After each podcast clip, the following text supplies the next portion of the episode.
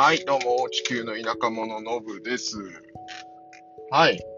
えー今回はですね、まあちょっと数日前から、ちらほらネット上でも話題になっている、あのー WHO のテドロス事務局長のお話をちょっとしてみようかなと思います。で、これ何かっていうと、まあ、その、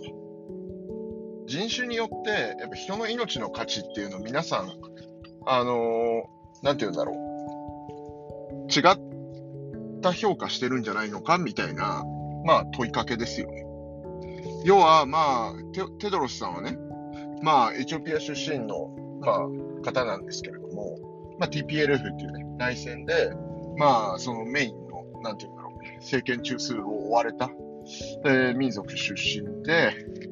まあ、どちらかというと、その TPLF よりの、えー発言を、まあ、内戦中にもしていった方で、まあ、エチオピア国内から行って叩かれていたりする人でもあったりするんですけれども、まあ、そんな彼がね、まあ、その、なんて言うんでしょう、ウクライナに対するロシアの侵攻のお話を、まあ、見たときに、なんて言うんだろう、えーエチオピアの内戦の時の扱いとは違うし、まあ、シリアであったりとか、なんて言うんでしょう。要はその非白人権というか、えー白人以外の地域で起こっている戦争に対する、えー関心が世界的に薄く感じると。つまり、なんて言うんでしょう。その戦争によって、まあ、さもこう、悲劇的にいろいろなことが報道されていたりするけれども、実際別に戦争っていうのは、えーウクライナの、えーロシア侵攻ばかりではなく、まあ、近々で言えばね、えーまあ、それこそイエメンとか、まあ、エチオピアもそうですし、まあ、シリアとかね、えまあ、いろんなところでそういう戦火が起きているわけじゃないですか。で、なんて言うんでしょう。その要は有色人種、白人以外であれば、その命は軽んじて見られているのかと。この世界的なこう注目度合いというのを見たときに。っていうこう疑問を投げかけて、で、その通りだ、その通りだみたいな話が結構、なんて言うんでしょう、ブラックアフリカ系とかからも、えーまあ SNS とかを見てるとね、えーいろいろ聞こえてくると。まあでもこれは結構そのウクライナの、えーまあ、ロシア侵攻が起きた当初から私も結構疑問に思っていたテーマではあるんですけれども、まあね、人によってはエチオピア国内のものは内戦だから、そのそもそも、なんて言うんでしょう、国境をまたぐ形で行っている、まあその戦争とは違うんじゃないかと。いろんな話が聞こえてくるは聞こえてくるんですよ。で、あと、ロシアのね、ウクライナ侵攻に関して言うと、まあその EU 諸国、まあ世界的に発言力の強い EU 諸国に対する、まああの、天然ガス、液化天然ガスの、まあその供給に関わるところで、まあそういう経済的な理由からも、なんて言うんだろう、注目が高いとかっていうこともあるのかなと思ったり、一方で、その日本っていう国に関して見たときにも、なんでしょう、ウクライナ、だからあのーなんて言うんでしょうね、えー、なんて言うんだっけ、はい、リフジ、えー、難民、そう。日本って難民をほとんど受け入れられない、えー受け入れない国として知られているわけなんですけれども、なんかウクライナからは、ちょっと私もこれ、あの、細かくニュース見たわけじゃないので、実際どうなってるかわからないんですけれども、政府専用機を飛ばして、で、ウクライナからの難民を受け入れるみたいな措置を取っていたりとかっていうことで、まあ、あとヨーロッパもそうですよね。ウクライナからの難民っていうのは、なんて言うんでしょう。えっ、と、これまでの他の、なんて言うんでしょう。白人ではない地域からの受け入れよりもだいぶ積極的に見えると。なんかその辺、やっぱりなんて言うんだろうな。すごくその人種差別的なものがすごく根っこの方で根付いていたりするのかなと、結構疑問に思ったりするところで、うーん、なんかこう、釈然としないというか、ずっと疑問に思っていることなんですよね。で、確かに、その、まあ、戦争自体が悪であるということは、まあ、間違いないとは思っているんですね。まあ、それは別にロシア側もウクライナ側も、まあ、ウクライナがね、今回の場合一方的に攻められてるっていう人もいるのかもしれないですけど、でも戦争当事者になって実際に、まあ、やり返していたりとかね、まあ、ひいては、その、NATO に加盟するしないとかっていうところで、まあそのロシアをあそこまで追い込んだ元凶みたいなものもどこかしらにあるわけでしょうし、なんて言うんでしょう、その戦争当事者っていうものはやっぱり悪だとは思うんですけれども、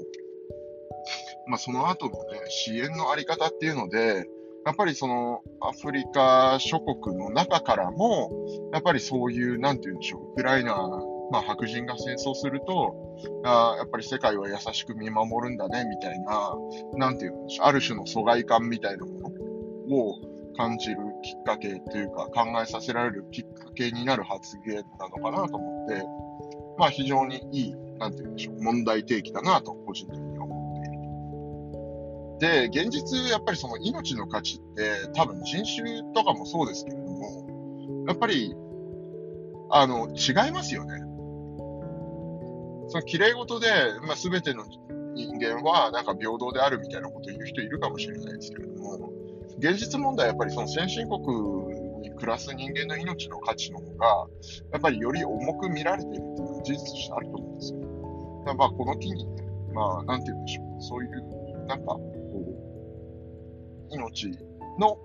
価値みたいなものに関して、まあ、考えるきっかけとしては非常にいい発言だったなと思います。はい。皆さんはどう思いますか？そう難民って言ってもやっぱり日本に黒人の人たちが流れてくるのは嫌だとか、もしくはなんかそのアジア系の人たちが難民として大量に入ってくるのは嫌だけど、なんかウクライナ人とかね、えー、まあ白人だったらいいよとかって思う人がいるのかいないのか。まあその辺の、なんて言うんでしょう、難民受け入れに対する嫌悪感とか、まあそのウェルカム具合とかっていうのを、まあ皆さん個人個人どう思うのかなっていうのは結構僕はね、うん、気になるなと思うところなわけです。で、どうしてもやっぱり私昔からその優遇されているとか、まあ、強者より弱者側にスタンスとして立って、なんて言うんでしょう。なんかこう、ものを語るというか、その弱者側に立って何かをするっていうことが結構好きだったりとかするので、うん個人的には、なんて言うんでしょう。まあ、ある意味、その、なんとなく社会の風潮として、白人がその世界をコントロールするに近いような状況がある中で、僕はむしろ逆にその白人に対して、なんかどうなんだろうっていうこう疑問を常に、まあ、だから逆差別みたいなことなのかな。まあ、そういうマインドセットに近いものを持っていたりするような気はしてるんですけれども、まあもちろんね、白人の友人もたくさんいるので、必ずしもそうなんですということではないんですけれども、まあ全体的に、その、なんでしょう、集団で見たときに、やっぱりそのエチオピア人、まあエチオピアに暮らしてるのもありますし、そのブラックアフリカっていうところに関しては、割とシンパシーを抱きやすいのかなと思っていたりもするんですけど、まあ、この辺ね、皆さんがどう考えるのかとかっていうのは、すごく気になるし、まあ、いいきっかけなのかなと。うん。まあ、綺麗事でね、差別は良くないとかなんだかんだってい、いくらでも言えると思うんですけれども、実際に本当にその人のね、えー、心の中で、えー、まあ、例えばですけれども、まあ、東南アジア、インドネシアに駐在してくる、いる頃とかもね、インドネシア人をちょっと、なんて言うんでしょう、馬鹿にして見ている日本人が多かったりすることに違和感を持っていたりとか、そのフラットな対等な人間関係みたいなものを築くにはやっぱり誠実であるべきだと僕は思うんですけれども、その辺を、まあ、人種とか民族とか、えー、まあ、肌の色やら何やらで判断しない方がいいなと思ってるし、まあ、私の場合は若干ね、えー、その、なんて言うんでしょう。差別的なものが白人主体でスタートしているがために、白人に対して若干のね、その嫌悪感みたいなものをその全体で見たときに持っていなくもないなと思うので、まあ人のこと言えないんですけど、まあなんて言うんでしょう。ある意味そういう、まあところも含めて、考えるいいきっかけになるお話なのかなと思ったという話ですね。うん。そう。どうなんでしょう。まあ人間は人間だから僕は別に肌の色が違うが何しようがみんな一緒だと思うんですけどね。うん、だからまあ好きでエチオピアにいたりとかもするわけですし。うん、まあね、ただ差別を食らうこともエチオピアにいればね、ありますけど。うん、特にね、コロナが出始めの時なんかは、そのコロナ持ってきたのがたまたま日本人だったっていうのがあって、まあアジア系の人間が叩かれたりとか差別されるみたいなこともありましたけど、まあそれに対してね、なんだこの野郎と思うわけではなく、なんて言うんでしょう、まあその気持ちもわかるよなと、ある意味、こう受け入れた上で、うん、なんて言うんでしょう、より良い世の中にするためにはどうするのかっていう、まあ次のステップみたいなのが大事なのかななんて思いつつ、